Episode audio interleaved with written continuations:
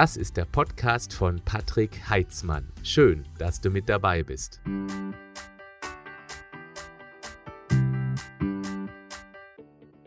Heute geht es in dieser Du fragst, ich antworte Session ausschließlich um Patrick privat. Wenn du also jetzt Gesundheitstipps erwartest, dann ist das heute nichts für dich. Klick einfach weg und schau dir andere Videos oder hör andere Podcasts von mir an. Ich habe letzte Woche um diese Zeit einen Aufruf gestartet, dass Sie mir mal private Fragen stellen können, weil ich finde, wenn man den Menschen hinter diesen ganzen Tipps ein bisschen mehr kennenlernt, dann tendiert das dazu, ihm entweder weniger zu vertrauen, wovon ich nicht ausgehe, was ich nicht hoffe, oder eben zu sagen, okay, der ist ähnlich wie ich, der denkt gut, der hat ein gutes Mindset, der geht vernünftig an bestimmte Herausforderungen ran und dann schenkt man dieser Person auch mehr Vertrauen. Deswegen gucke ich mir auch gerne Videos von Menschen an oder höre Podcasts, wenn man sie ein bisschen näher kennenlernen kann. Ich habe mir die Fragen hier gesammelt und rauskopiert. Was ich nicht gemacht habe, ich habe mir keine Gedanken über die Antwort gemacht. Das mache ich normalerweise immer, wenn ich Fragen nehme, dass ich mir vorher ein paar Gedanken mache, damit eben was Vernünftiges dabei rauskommt. Etwas, wo ich auch dahinter stehen kann. Bei Patrick privat möchte ich mir vorher keine Antworten ausdenken, weil da geht es letztendlich darum, was ist ganz tief in mir drin und was möchte jetzt raus. Also fangen wir an mit Marianne. Und zwar hat sie die Frage an mich, über was kann sie dich so richtig ärgern, beziehungsweise welches Verhalten bei deinem Gegenüber bringt dich so richtig auf die Palme.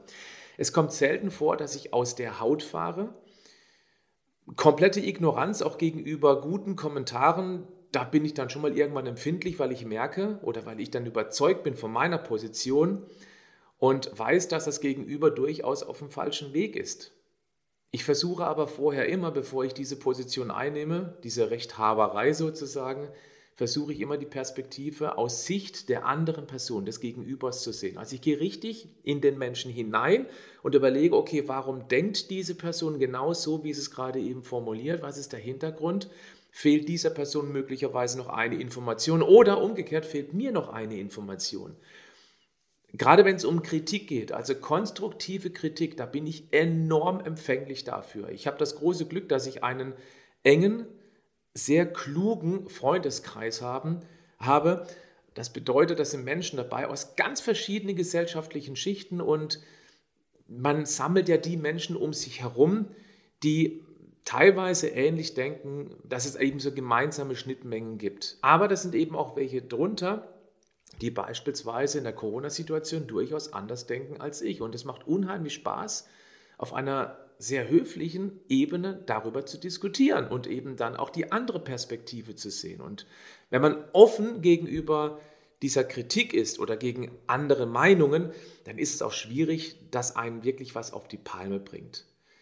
Hm, deswegen könnte ich jetzt auch keine direkte Antwort liefern, ob es irgendwie einen Triggerpunkt gibt, der mich absolut wütend macht. Ja, wer mich bei Insta verfolgt, der wird jetzt auch am Montag mitbekommen haben, dass ich da einmal zum ersten Mal eskaliert bin in Bezug auf dieses Video von der Bundesregierung, wo man als Held gefeiert wird, wenn man sich zu Hause verbarrikadiert bzw. Schrott in sich reinstopft. Also da war eben eine Person, die Fernsehen guckt und äh, Cola trinkt und Chips futtert und wenn sowas von der Bundesregierung unterstützt auf den Weg gebracht wird, das war ja von Joko und Klaas, in Auftrag gegeben, also sprich, die haben das Filmchen produziert. Da kann ich mich dann schon drüber aufregen, weil es eben viele Menschen gibt, die finden das ganz lustig, das Video. Ist ja auch lustig gemacht, gar keine Frage, ist tolle Satire, aber die unterschwellige Botschaft, die ist einfach, liegt faul zu Hause rum, hau industriellen Rotz in dich rein und äh, damit bist du der Held der Nation. Das ist so die Botschaft. Und da habe ich mich tatsächlich aufgeregt, weil einfach auf lange Sicht da eine ganz, ganz falsche Message vermittelt wird. Und wenn man das nicht reflektiert, dann glaubt man das auch noch. Und ich glaube, es gibt viele Menschen, die nehmen das nicht für voll. Also sprich, die reflektieren sich nicht selber und sagen, okay, war ein Witz, aber ich mache zu Hause was Gesundes für mich. Ich habe auch gehört, dass beispielsweise, jetzt weiche ich ein bisschen ab, dass gerade jetzt in der Corona-Zeit, in der Light-Lockdown-Phase wieder viel, viel mehr Fertigessen gekauft wird, wo ich mich frage, liebe Menschen da draußen, jetzt seid ihr schon zu Hause, ihr hättet jetzt mehr Möglichkeiten, mal vielleicht ein bisschen was kochen zu können, was gesünder ist. Aber nein, die Menschen greifen dann zu Fertigfutter und nutzen jetzt diese Zwangs, dieser Zwangs, diesen Zwangsaufenthalt zu Hause nicht. Und das macht mich ein bisschen traurig. Nicht wütend, sondern traurig. Dafür trete ich an, um die Menschen für das Thema zu sensibilisieren, weil eins ist sicher, wenn man sich ähm, mit Cola vollstopfen würde und mit Chips und Fertigfutter, dann wird man irgendwann später, wenn es schlecht läuft, ebenfalls zur Risikogruppe gehören. Und das nächste Virus, das kommt sicher. So, das war jetzt ein bisschen ausführlicher, vielleicht nicht doch ganz so privat, weil ich wieder letztendlich in die Metaebene hoch bin. Ich mache weiter mit Harvey. Harvey 3101 ist der Name. Kannst du selber tapezieren? Kannst du einen Fahrradschlauch reparieren? Oder allgemein gefragt, was hältst, hältst du dich für handwerklich begabt? Ich fange mal so an, das kann man jetzt im Podcast nicht sehen, aber ich denke, wer meinen Podcast hört, hat auch schon mal ein, zwei Du fragst, ich antworte Videos geschaut und das Regal, was ihr hinter mir seht, ich blende es mal ein bisschen größer ein, hier, das hier, das habe ich komplett selber entworfen, also aufgezeichnet. Ich habe das bei meinem Schreineronkel alles selber gesägt. Der hat mir also da nicht helfen müssen und ich habe das alles selber an die Kanten gerade geschliffen und ich habe das selber zusammengebastelt und natürlich auch gebeizt.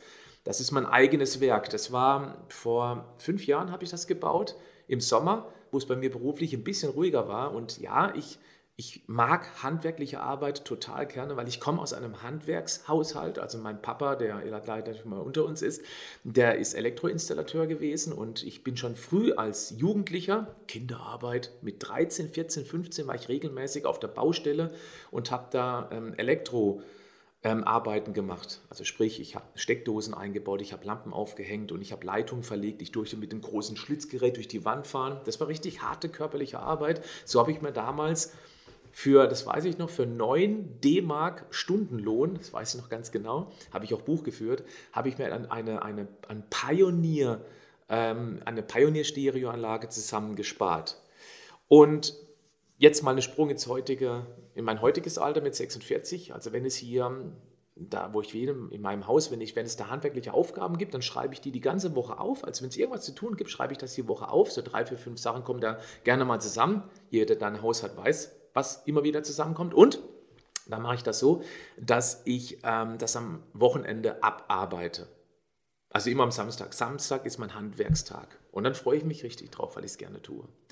Ein, äh, tapeziert habe ich selber tatsächlich noch nie. Gestrichen, ja, logisch, aber tapeziert habe ich noch nicht. Gab es noch nicht diese Möglichkeit. Also ich habe es noch nie gebraucht.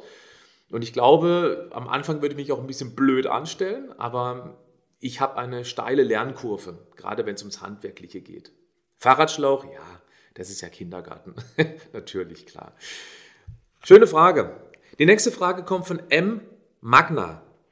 Wie viele Kinder hast du und was ist dir bei der Erziehung besonders wichtig? Also wer mich verfolgt, weiß das mittlerweile, dass ich zwei Kinder habe.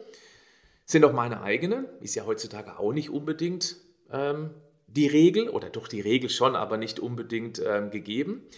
Meine Kinder sind zehn Jahre und sechs Jahre zum aktuellen Zeitpunkt. Ich habe eine große Tochter, einen kleineren Sohn. Die große geht jetzt aufs Gymnasium, der kleine ist in der Vorschule.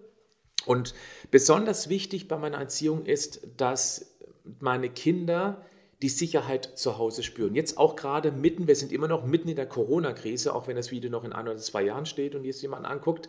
Und gerade hier ist es wichtig, die Sicherheit zu vermitteln, dass wir Eltern uns einfach nicht zu sehr über das Thema aufregen, weil das überträgt sich auf die Kinder. Vor allem die Angst, das ist noch viel schlimmer. Wenn wir jetzt ganz große Angst vor Corona hätten, das ist übelst für die Kinder, weil die Kinder können das nicht differenzieren. Die können nicht selber entscheiden für sich, ist Corona jetzt gefährlich oder nicht. Die verlassen sich auf die Vorbilder, auf uns Eltern.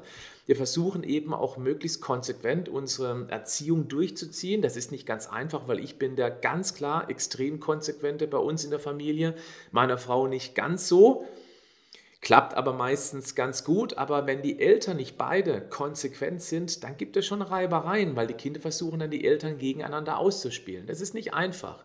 Ich vermittle meiner Tochter, ich habe eine sehr hübsche Tochter, ja, das sagt jeder Papa, ich weiß, versuche ich immer zu vermitteln, hey Sarina, so heißt meine Tochter, du bist echt ein hübsches Mädchen, aber ganz, ganz wichtig, es kommt vor allem aufs Köpfchen an und auf das Herz. Die Optik ist nur ein Bonus weil ich möchte gern, dass meine Tochter, und jetzt komme ich zum Kernpunkt, das, woraus es mir wirklich ankommt, ich möchte, dass meine Tochter, natürlich auch mein Sohn, ein ganz starkes Selbstbewusstsein entwickeln, weil ein Mensch, der selbstbewusst durchs Leben geht, wird sich viel weniger von irgendwelchen Meinungen abhängig machen.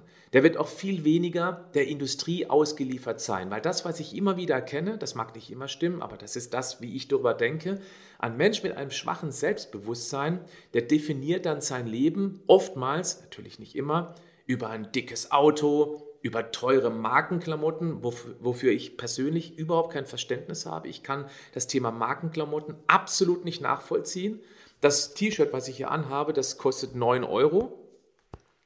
Und bei mir ist es auch so, ich kaufe sehr wenige Klamotten. Also wenn ich mir ein T-Shirt für 9 Euro kaufe, dann ziehe ich das auch mal zwei, drei Jahre an. Das sieht völlig zerlottert aus, aber mir ist es egal, wenn andere Menschen mich über meine Klamotten definieren würden, dann weiß ich, dass ich auch vermutlich in anderen Punkten mit den Menschen keine Berührungspunkte finden würde. Und jeder darf über mich denken, was er möchte. Das ist das sein oder ihr gutes Recht.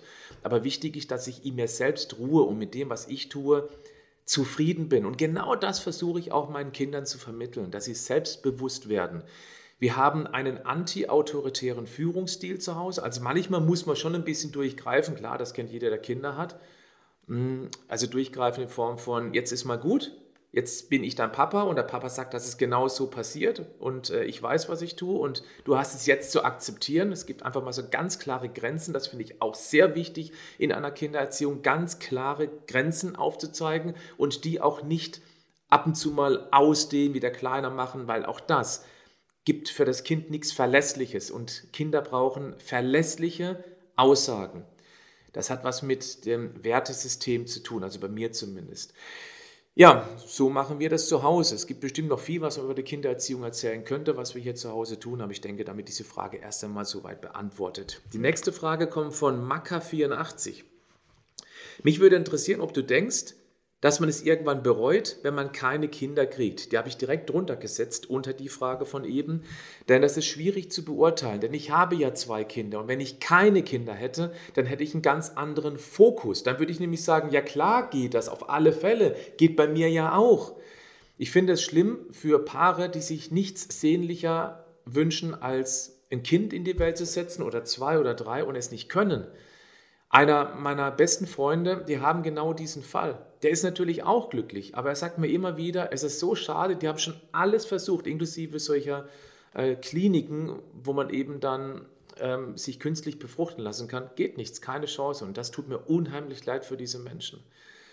Und ähm, ich denke einfach, wenn man weit in die Zukunft schaut, ich sehe mich als 80-, 90-jährigen sehr, sehr fitten Opa oder Uropa, der eben dann auch herzlich gerne mit den Enkeln spielt. Und ich glaube, ich denke jetzt, ich spreche hoffentlich, das hoffe ich jetzt wirklich äh, aus dem Herzen von einigen Eltern, Kinder sind eine echte Herausforderung und Kinder stellen wirklich das Leben zumindest teilweise mächtig auf die Probe, auf den Kopf und vor allem die Beziehungen stellt sowas auf die Probe. War bei uns auch der Fall. Also wir hatten auch mal echt schwierige Zeiten. Unser kleiner Bengel hat fünf Jahre, der ist jetzt sechs, sechseinhalb, Fünf Jahre hat er jede Nacht, ohne Ausnahme, zwischen uns im Bett geschlafen. Wir haben alles versucht, alles, keine Chance, ging nicht. Wir haben wirklich alles versucht. Er hat fünf Jahre zwischen uns geschlafen. Was das mit einer Beziehung macht, das muss ich ja, glaube ich, keinem erklären, der in einer Beziehung lebt. Das belastet die Beziehung definitiv. Wir haben es aber hinbekommen, als Familie, wir haben gekämpft, alle zusammen und jetzt ist alles wunderbar. Und ich kann sagen, ich bin so verliebt in meine Frau wie noch niemals zuvor. Also wenn man durch ein tiefes Tal kommt und sich wirklich da Mühe gibt als Paar und auch die andere Meinung anhört, akzeptiert und was Gemeinsames daraus macht, dann kann so ein tiefes Tal eine Beziehung mächtig stärken. Bei uns war das zumindest auf alle Fälle so der Fall. Jetzt nochmal dieser Blick als Opa oder Uropa. Was ich eigentlich gerade sagen wollte ist, man hat ganz große Herausforderungen als Eltern, ja. Ich denke, wenn man Opa ist oder Uropa, dann hat man die Möglichkeit, mit den Kindern viel, viel Spaß zu haben. Aber jetzt Achtung, man kann die Kinder auch dann wieder abends zurückgeben. Und hat viel Spaß gehabt, aber die anstrengende Zeit, bei uns ist das immer die große Herausforderung, boah, kriegt mal die Kinder abends ins Bett. Wir haben sehr aufgeweckte Kinder und das ist teilweise abends. Jetzt geht es mittlerweile, aber es gab Jahre, bestimmt zwei, drei, da war das jeden Abend ein richtiger Kampf, also Kampf in Anführungszeichen. Ein bis eineinhalb Stunden, bis die Kinder wirklich im Bett waren. Da helfen noch keine klaren Regeln. Die Kinder versuchen diese maximalen, äh, die Grenze maximal, die Grenze maximal auszureizen. Ja, und als Opa, als Oma kann man die Kinder eben dann abends zurückgeben. So, Eltern, jetzt kümmert ihr euch drum. Die Kinder sind erschöpft, wir haben viel gemacht, wir waren im Zoo, äh, wir waren draußen spielen und so weiter und so fort. Also da, ich freue mich tatsächlich drauf, Opa zu sein. Und ich hoffe, ich hoffe, ich weiß es ja nicht, dass ich später auch mal Enkelkinder haben werde. Ansonsten kümmere ich mich um die Nachbarskinder, wie auch immer. dann haben wir den äh, Dart Prometheus. Dart Prometheus. Der die Frage hat, wie schaffst du es der ganzen, wie schaffst du es der ganzen Negativität der Medien zu entkommen? Da kann ich ja sagen, das fällt mir tatsächlich verhältnismäßig einfach. Ich schaue keine Tagesschau mehr, ich schaue keine Nachrichten mehr an, mache ich nicht. Ich höre auch im Radio keine Nachrichten. Wenn man sich überlegt, was sich viele Menschen antun, die hören am Tag, wenn sie gerade auf der Arbeit sind, in einem Bürojob und nebenher läuft permanent Radio. Das gibt es ja. Und wenn man sechs, sieben, achtmal oder sogar noch häufiger jeden Tag die gleichen Nachrichten hört und gerade jetzt aktuell jede Nachrichten mit dem Corona-Thema anfangen, was macht das wohl mit dem Mindset? Wird das einen positiv beeinflussen beruhigen oder tendiert man dann eher zur Angst und zur Hilflosigkeit? Ja, die Antwort ist doch völlig klar, wer geradeaus denken kann. Und das mache ich einfach nicht. Ich schaue mir auch ähm, andere Medien an. Jetzt nicht die Alternativen, nicht zwangsläufig. Ich gucke einfach bunt. Ich bin mehr online unterwegs und schaue mir da verschiedene Sichtweisen an. Das ist genau das Gleiche mit dem, warum ich nicht aus der Haut fahre, wenn jemand eine andere Meinung hat. Ich, ich, ich schaue mir immer beide Seiten an, so gut wie ich es eben kann und versuche zu differenzieren und das für mich rauszuziehen, was mich stärker macht. Ja, so mache ich das. Deswegen ärgern mich die Medien nicht mehr wirklich. Was mich ärgert, ist, dass so viele Menschen von den Medien abhängig sind. Das macht mir wirklich große Sorge, weil Medien sind Propaganda.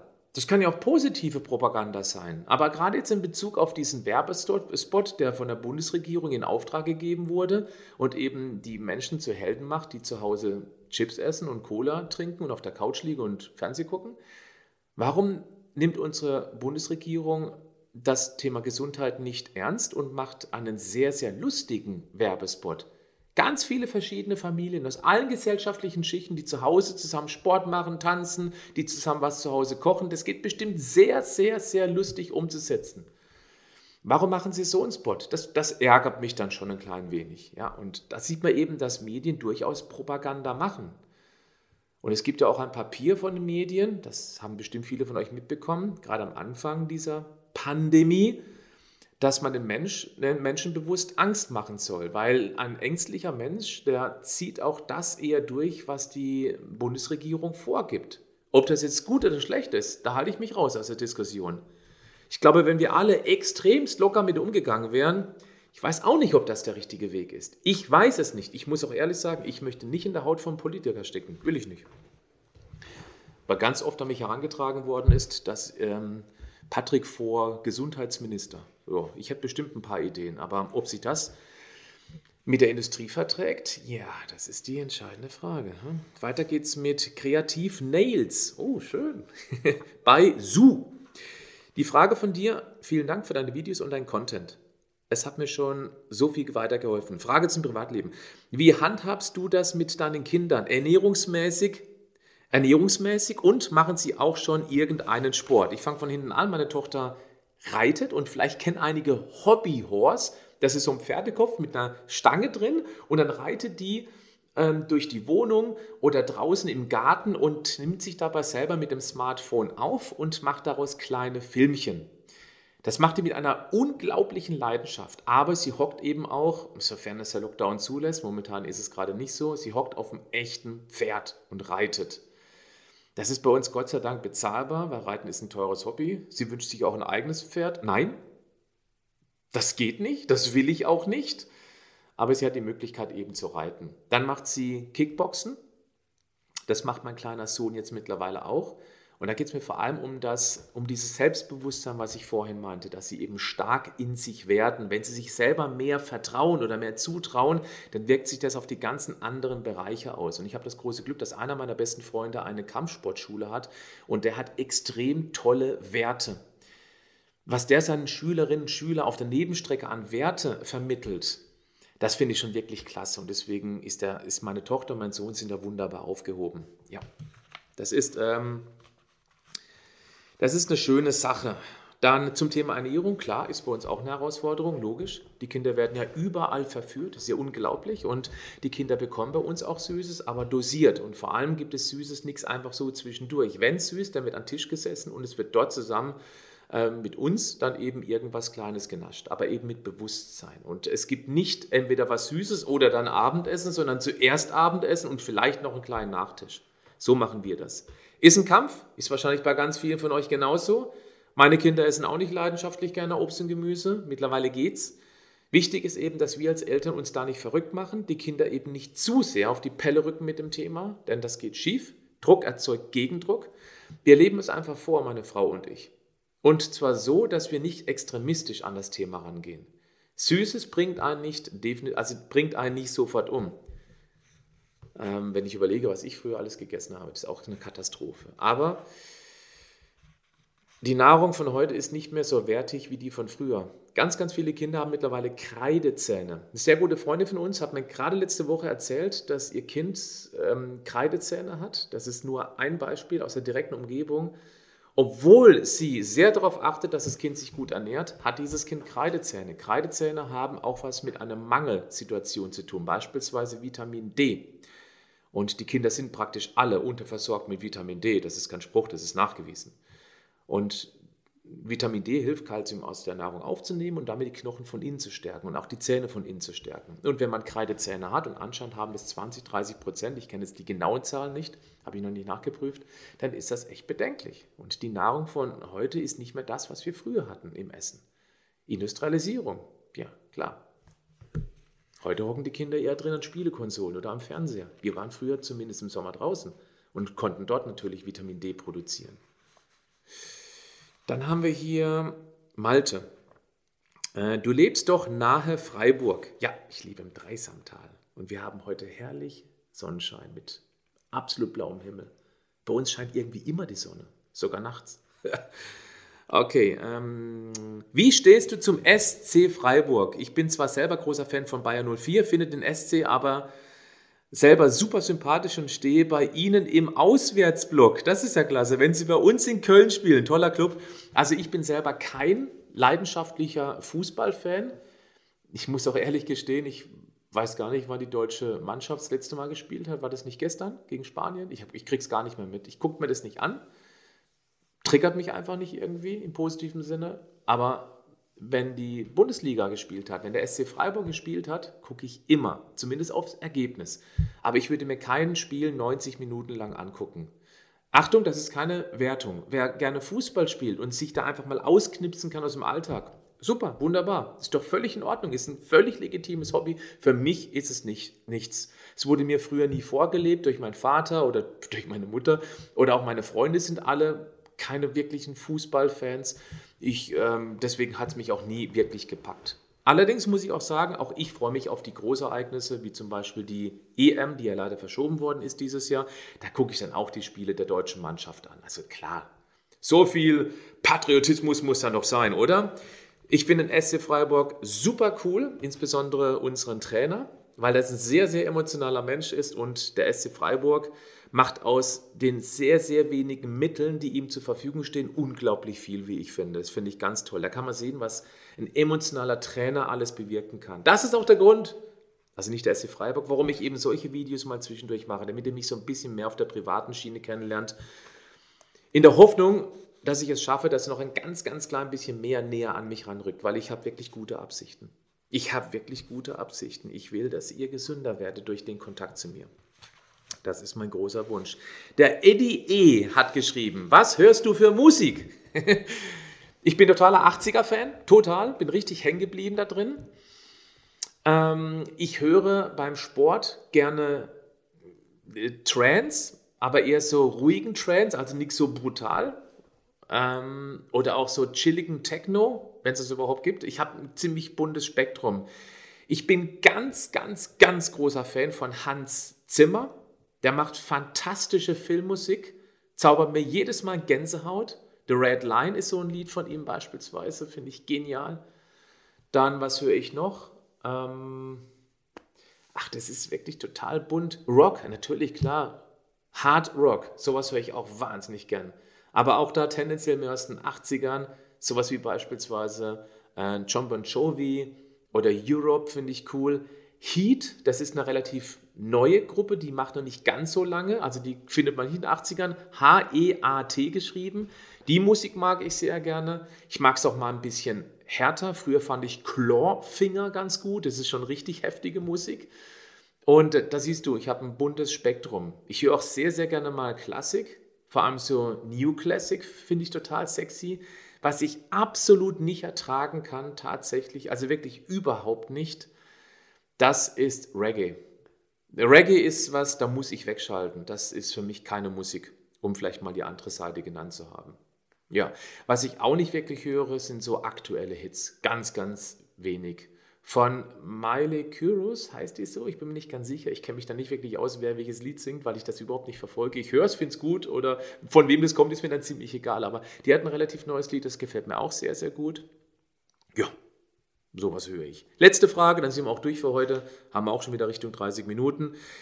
Tina Nandl äh, schon mal über den Einsatz von leistungssteigernden Mitteln nachgedacht, beziehungsweise Erfahrungen damit? Dann hast du noch eine Frage, die halte ich mir jetzt mal ganz kurz zurück. Die geht nämlich in eine ähnliche Richtung, aber erstmal das zu beantworten. Also ich mache seit meinem 16. Lebensjahr Sport. Ich habe mit Fitnesssport früh angefangen, mit 16 Jahren eben und bin jetzt schon 30 Jahre unterwegs. Und selbstverständlich fängt man irgendwann mal an irgendeinem Punkt an nachzudenken, okay, jetzt komme ich nicht mehr weiter, weil die Erfolgskurve ist am Anfang sehr, sehr steil, man kommt also ziemlich schnell voran und irgendwann kommt man auf einem sogenannten Plateau an und dann geht es nur noch minimal weiter, wenn überhaupt. Und es war relativ früh, irgendwann Mitte 20, wo man sich Gedanken macht, ja, komm, möchte ich jetzt noch mehr? Und dann muss man zu leistungssteigernden Mitteln wie eben, nennen wir es mal, Doping greifen. Aber ich bin damals angetreten bei diesem Sport, weil ich mich entwickeln wollte, und zwar in die Gesundheitsrichtung. Und dann habe ich einfach überlegt, okay, was möchte ich eigentlich erreichen? Möchte ich jetzt super mega dicke Arme? Ich weiß, ich habe keine dünnen Arme, aber das ist ein bisschen genetische Veranlagung. Aber will ich die auf dem 50er Oberarm? Möchte ich Oberschenkel, dass ich nicht mehr gerade laufen kann? Brauche ich ein Riesenkreuz? Brauche ich nicht. Vor allem nicht für meinen Job. Überleg mal, ich hätte 20 Kilogramm mehr Muskelmasse. Ich bin mir sicher, ich hätte nicht so eine große Fanbase, weil es nicht mehr wirklich authentisch wäre. Das ist zumindest meine Einstellung. Das wusste ich aber auch schon früh, dass ich dann nicht mehr authentisch bin und vor allem, wenn ich antrete für das Thema Gesundheit, dann fange ich doch nicht an, mit irgendwelchen leistungssteigenden Mitteln zu experimentieren. Das ist mir viel zu gefährlich, weil ich schon immer den Weitblick hatte. Ich habe mit 25 schon gewusst, wo ich mit 40 stehen möchte. Ich weiß jetzt mit 46, wo ich mit 60 oder mit 80 stehen möchte. Und wenn man diesen Weitblick hat, dann ist es nicht ganz so wichtig, ob man jetzt den maximalen Körper hat. Im letzten Jahr, vor ziemlich genau, fast auf den Tag vor einem Jahr, habe ich den deutschen Titel in CrossFit gewonnen. CrossFit ist eine sehr, sehr intensive Sportart in meiner Altersklasse 45 plus und das konnte ich erreichen, ohne irgendwelche leistungssteigende Substanzen zu nehmen. Achtung, die auf der Liste stehen. Es, weißt du, wenn man, wenn man Kreatin als leistungssteigende Substanz oder zu den Substanzen zählt oder ein Eiweißshake oder gezielte Nahrungsergänzungen, ja, dann bin ich schuldig. Kreatin ist völlig legal, total. Und das hilft natürlich, wenn man es gezielt einsetzt. Aber irgendwas per Spritze oder irgendwas kritisch chemisches, nein, auf gar keinen Fall. Und ich habe es auch nicht vor. Und das bringt mich jetzt auch zur nächsten Frage von dir, nämlich hältst du eine TRT ab einem gewissen Alter für sinnvoll? TRT ist vermutlich die Testosteronersatztherapie. Das heißt, wenn man als Mann eben dann irgendwann später Testosteron zu sich nehmen sollte, um seinen Level zu halten. Da bin ich nicht komplett abgeneigt dagegen. Da geht es äh, aber nicht darum, dass ich jetzt mir mehr Leistung dadurch verspreche, damit ich noch schneller vorankomme, weil ich habe meine Figur, ich habe seit 15 Jahren, Achtung, seit 15 Jahren habe ich das gleiche Gewicht. Ich bewege mich immer bei ungefähr 83 Kilogramm bei einer Körpergröße von 1,78, 1,79. Und das habe ich konstant seit 15 Jahren. Ich habe ein bisschen weniger Körperfett als noch vor 15 Jahren. Das heißt, ich muss auch wieder ein bisschen Muskeln aufgebaut haben. Aber egal, was an Sport ich mache, ich werde mich nicht deutlich steigern. Und das habe ich auch nicht mit leistungssteigenden Mitteln vor. Testosteron hat aber massiven Einfluss auf die Gesundheit. Und lustigerweise, ich habe das gerade, ich habe mir die Frage vorhin rausgesucht. Und hier, das ist meine, hier, das ist Blutuntersuchung. Ich bin sehr intensiv mit meinem Doktor durch. Jetzt muss ich mal gucken, wo das war. Und hier oben, das zeige ich einfach mal. Könnt ihr das erkennen hier unten? Ja, Podcast natürlich nicht. Schaut mal hier. Testosteron frei. Ja, Moment, hier ist es. Testosteron frei ist bei mir na, im oberen Bereich. Also bei 16,33, der Referenzbereich geht bis 17,8. Von 6,3 bis 17,8, ich bin bei 16,33. Ja, warum soll ich jetzt leistungssteigernde Substanz in Form von Testosteron nehmen? Spannend ist auch, das hat man doch gesagt, hier dieses IGF-1, das Somatomedin, also das, das Wachstumshormon, das bewegt sich auch in einem hohen Bereich bei mir. Er wünscht sich das noch einen Ticken drüber. Glückwunsch hat er geschrieben. Denn das Somatropin, also das Wachstumshormon, das ähm, ist eins, er hat gesagt, äh, das ist 20.000 Dollar alle drei Monate wert. Warum? In Amerika spritzen sich viele Stars und Sternchen für 20.000 Dollar alle drei Monate dieses Wachstumshormon, weil das der Jungbrunnen des Menschen ist. Und aufgrund meines Lebensstils sind die beiden Werte im oberen Bereich angesiedelt. Und jetzt komme ich zu deiner Frage. Wenn ich irgendwann feststellen sollte, dass die Intervention, die ich mache, wie zum Beispiel ich nehme regelmäßig Zink, ich achte auf ausreichend Eiweiß, ich mache meinen intensiven Kraftsport, stresse meinen Körper nicht zu sehr, das ist ein wichtiger Punkt. Ich glaube, ich könnte noch höher sein, wenn ich nicht in den letzten Monaten so viel Arbeit gehabt hätte, weil Arbeit erzeugt durchaus Stress, nicht immer Eustress, auch Distress, wenn man einfach nicht hinterherkommt. Und das supprimiert Testosteron und auch das Wachstumshormon. Und wenn ich hier an dieser Stressachse noch einen Ticken mehr arbeiten würde, könnte ich mein Testosteron noch einen Ticken mehr steigern. Das wären die ersten Maßnahmen, die ich unternehmen würde, wenn ich sehen würde, okay, Testosteron geht runter. Übrigens, regelmäßig Fett ist auch wichtig. Beispielsweise Eier mit Eigelb. Ihr kennt meine Einstellung dazu. Also Fett ist wichtig, um eben auch genügend Testosteron bauen zu können. Beziehungsweise Cholesterin ist wichtig. Wenn ich aber irgendwann nicht mehr hinterherkomme, dann würde ich tatsächlich auch mit ganz dezent Testosteron als Pflaster beispielsweise arbeiten. Nur um den Wert auf einem hochnormalen Niveau zu halten. Drüber raus wollte ich nicht, weil es gibt einen gewissen physiologischen Bereich und den möchte ich nicht unbedingt nach oben raus sprengen. Das würde mir dann gelingen, wenn ich das Zeug beispielsweise ähm, injizieren würde und das regelmäßig und das in größerer Menge. Aber das habe ich nicht vor. Gut, das war jetzt etwas mehr als eine halbe Stunde. Patrick privat. Und würde mich freuen, wenn du mir ein Feedback geben würdest, ob dich das interessiert hat. Gut, wenn du es bis hier angeschaut hast, wahrscheinlich schon. Lass es mich wissen in den Kommentaren oder wenn du auch Lust hast, dann gib mir einen Daumen hoch. Das wäre auch die große Bitte mal an die ganzen Podcast-Hörer. Es hilft natürlich, wenn du diesen Podcast bewertest. Ob du mir einen Stern gibst oder fünf, das bleibt deine Entscheidung. Aber es hilft letztendlich ähm, bei diesem Algorithmus, diesen Podcast und auch dieses Video sichtbarer zu machen. Und wenn du mir einen Gefallen tun möchtest, dann schreib irgendetwas in die Kommentare rein. Es muss nicht mal was Sinnvolles sein, aber es hilft dem Algorithmus und damit hilfst du mir und ich würde mich sehr darüber freuen. Also, bis zum nächsten Mal. Da geht es wieder um ein Thema Gesundheit. Ich suche mir irgendwas Feines raus. Irgendeine Frage von euch. Ich wünsche jetzt erstmal eine schöne Restwoche. Bleibt gesund, aber ihr wisst schon, macht doch was dafür. Bis dann. Ciao.